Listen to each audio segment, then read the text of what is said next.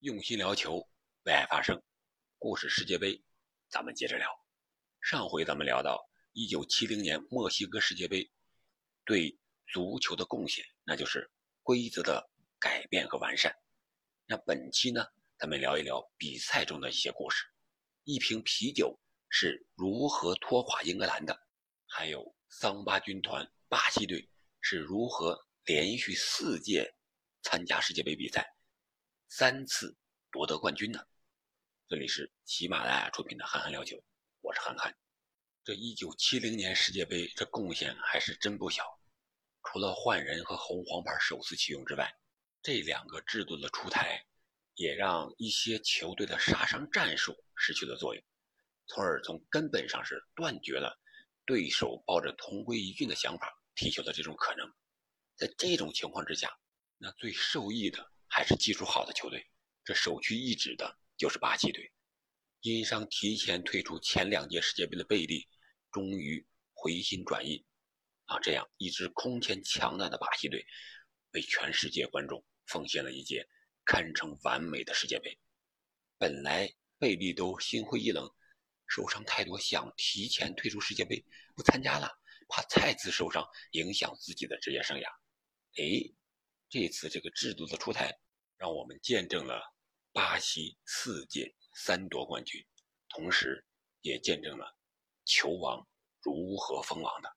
那我们就简单的啊一带而过的聊一聊比赛的一个过程。我们都知道，本届世界杯是首次离开欧洲和南美，来到了墨西哥。那么为了转播的需要呢，大多数比赛啊不得不在中午进行，高原加高温。是墨西哥世界杯最大的特点，不过这并没有影响球员们的发挥，汗水反而激发了各支球队的热情和斗志。多场经典的比赛也留在了世界杯的史册上。很多球队啊，在赛后觉得墨西哥世界杯是最精彩的世界杯，是最公正的一个世界杯。比如说小组赛秘鲁三比二逆转保加利亚，八强在西德是三比二逆转英格兰。半决赛，意大利四比三淘汰西德，以及决赛，巴西四比一击败意大利，直到现在仍然被球迷们津津乐道。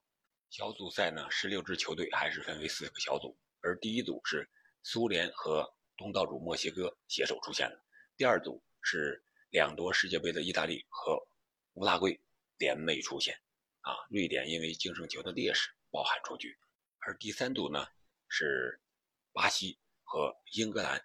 顺利的打入第二轮，第四组呢是贝肯鲍尔率领的西德和秘鲁一起出现了，而在淘汰赛中呢，巴西是四比二击败同样来自南美的秘鲁队，啊，这个淘汰赛四分之一淘汰赛还有个小插曲，就是贝利十六秒系鞋带的一个小故事。那他为什么申请在开球之前系一下鞋带呢？这个我们看这个比赛的。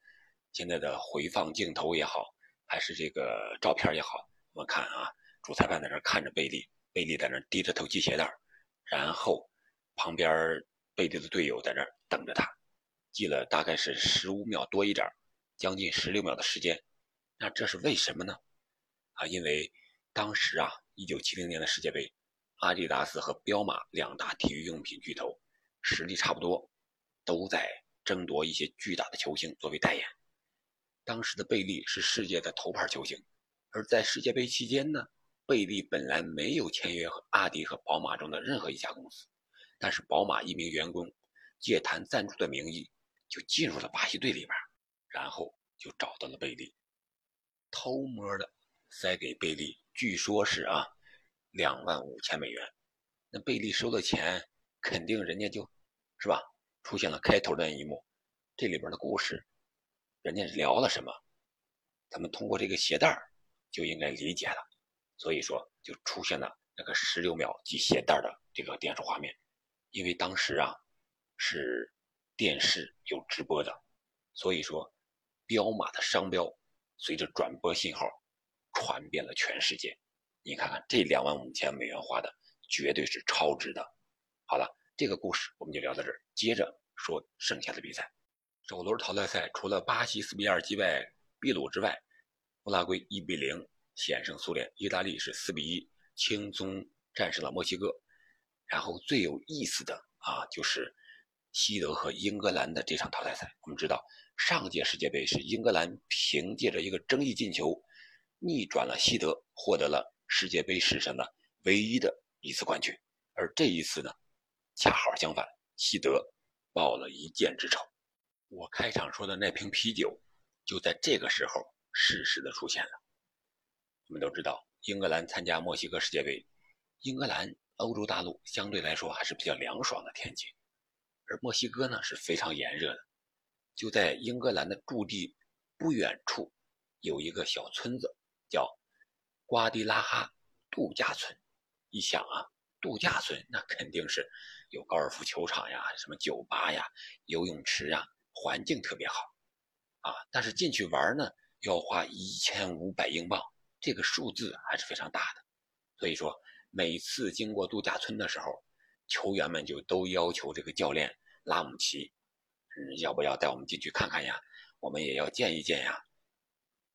但是拉姆齐都没有同意。小组赛出现之后，拉姆齐是终于经不过这些球员的软磨硬泡，同意了。在度假村里，这球队就点了一瓶啤酒，听着啊，就这一瓶。就断送了西班牙的世界杯的前途。这瓶啤酒给谁了呢？给了门将班克斯。我们都知道，那是英格兰的门神呀，定海神针呀。那班克斯喝了没有啊？喝了之后什么反应呢？我们来听一听班克斯是怎么说的。据事后班克斯回忆说：“他说，我不记得我拿那瓶啤酒之前，盖子是不是已经被打开了。”但我喝完半小时就非常的难受。回到酒店的当晚，我躺在厕所的时间比躺在床上都多。这不是正常的腹泻，我感觉自己就像小奶猫一样，一碰就会死。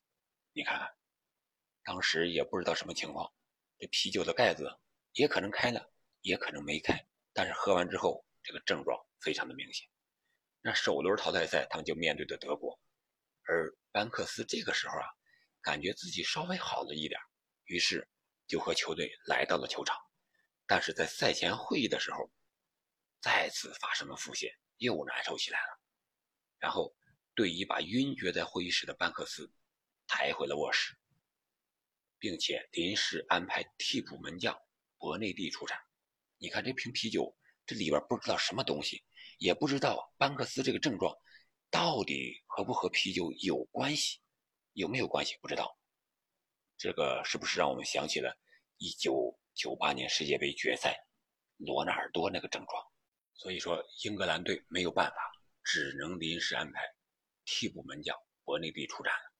这博内蒂呀，之前仅仅在一场友谊赛中登过场，你想这还了得？到了世界杯的淘汰赛，结果德国人3比2。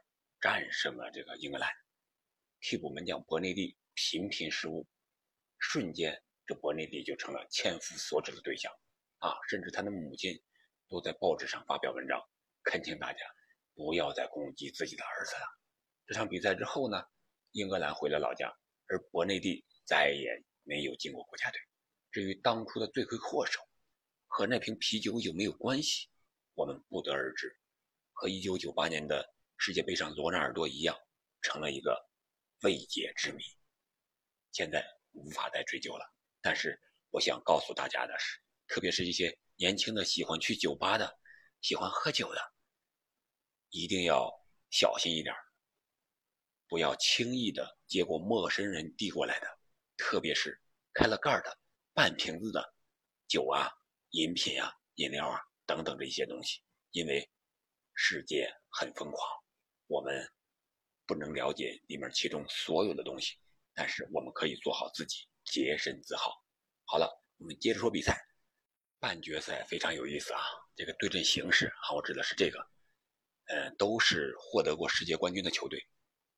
巴西是和乌拉圭打，这是南北双雄啊，当时都是两获世界杯的。乌拉圭是一九三零和一九五零，然后巴西呢更早，一九五八到一九六二。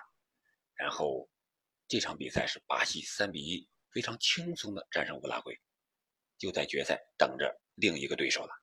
另一个是谁呢？是意大利和西德。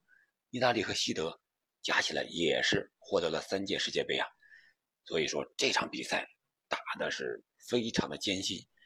两队在两年前的欧洲杯决赛中刚刚交过手，如今在世界杯上再次相遇，是仇人见面，分外眼红。特别是贝肯鲍尔，因为受伤绑着这个绷带，吊着脱臼的手臂，继续战斗的瞬间，永远留在了世界杯的史册上。当届世界杯的金靴奖得主西德的轰炸机穆勒盖德穆勒在比赛中是梅开二度，但是在墨西哥城海拔两千多米的高原上，在毒辣的阳光里边，双方队员是拼了一百二十分钟，最终意大利是四比三险胜过关，这可以说为后面的决赛埋下了一个伏笔。在季军争夺战中呢，西德是一比零小胜无心恋战的乌拉圭。喜提季军，最后的决战终于在众望所归的巴西和意大利之间进行。比赛的胜方将是世界上第一支三夺世界杯的队伍，谁夺得冠军，谁就可以永久保留雷米特金杯。那就废话少说，直接开踢吧。这一名事儿不要紧。比赛一开始，人们就发现，意大利可能是在半决赛消耗的精力太多了。已经有点有心无力了。相对于半决赛双方精彩的火拼镜头啊，决赛则更像是巴西队的表演赛。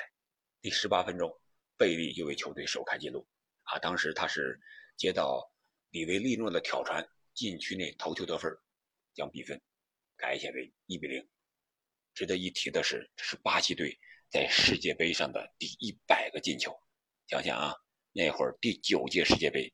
巴西队已经打入了一百个进球了，而我们呢，现在还在等待零的突破。就这样啊，巴西队是一直压着意大利在打，但是以百密而有一疏呀。巴西队由于一次失误，让意大利扳平了比分。博宁塞尼亚是抓住了巴西队后卫的一次疏忽，将比分扳成了一比一。下半场开始之后。重新抖擞精神的巴西队没有再给意大利任何机会。第六十六分钟，巴西队是亚伊基尼奥带球突破后分球，戈尔森在二十三码外劲射破门，将比分反超二比一。此后的两个进球则来自球王贝利的助攻。第七十一分钟，贝利头球摆渡，帮助亚伊基尼奥完成了世界杯每场比赛都有进球的奇迹。而第八十六分钟呢，这是一个非常经典的团队式进球。巴西球员经过十多脚不间断的倒球，贝利助攻给后排插上的阿尔贝托完成了最后一击，四比一，雷米特金杯永留巴西。桑巴军团终于从数据上完成了称霸世界足坛的伟业，同时创造奇迹的还有四次参赛、三次夺冠的贝利。我想，这个记录比莱万的九五至尊可能还要难，因为他的记忆啊，还有自己的努力啊，他被誉为球王的称号，可以说这个时候已经实至名归了。主要是世界杯冠军的次数太多了，而且他进球的数据也是非常的亮眼。除了贝利之外呢，巴西队还有扎加洛，他是作为球员。和教练身份分别夺得冠军的人。一九七零年世界杯是巴西足球史上见证巅峰的时候。值得一提的是，一九七零年是球王贝利最后一次参加世界杯，这个时候他才只有三十岁。要以放在现在来讲，他再参加一届应该没有任何问题。而这一战呢，也奠定了自己在人们心目中球王的地位。从1958年到1970年，他参加了四届世界杯，出场十四次，打进十二球。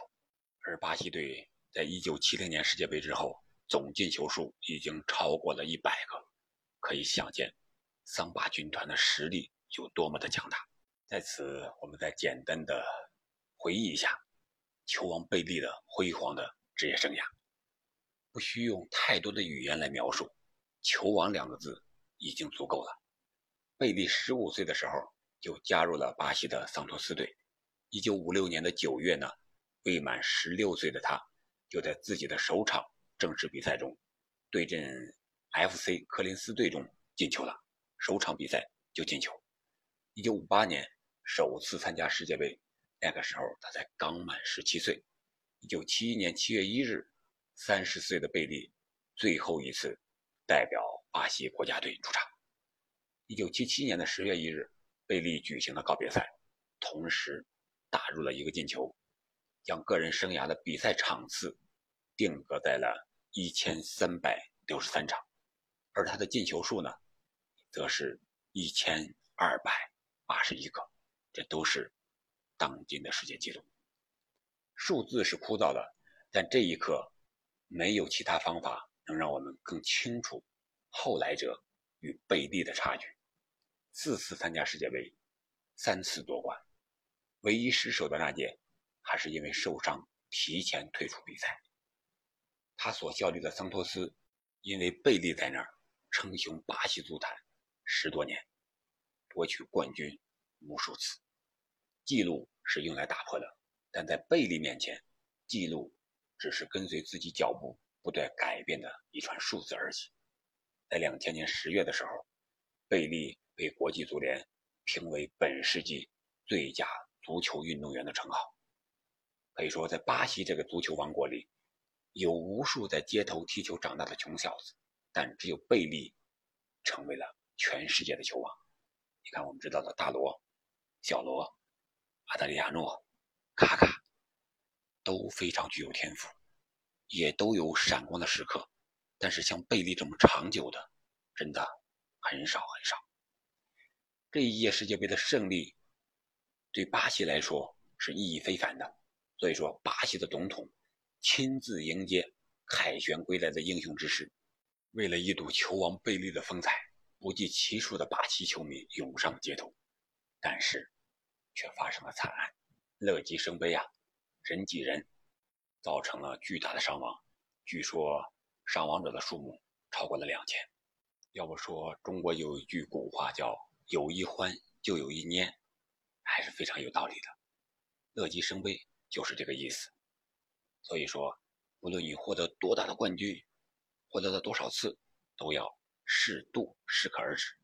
下一次巴西再获得世界杯，就是 N 年之后了。而下一届呢？就是本届世界杯上看着贝利捧杯的贝肯鲍尔和佐夫的故事了。好了，我们下期再见。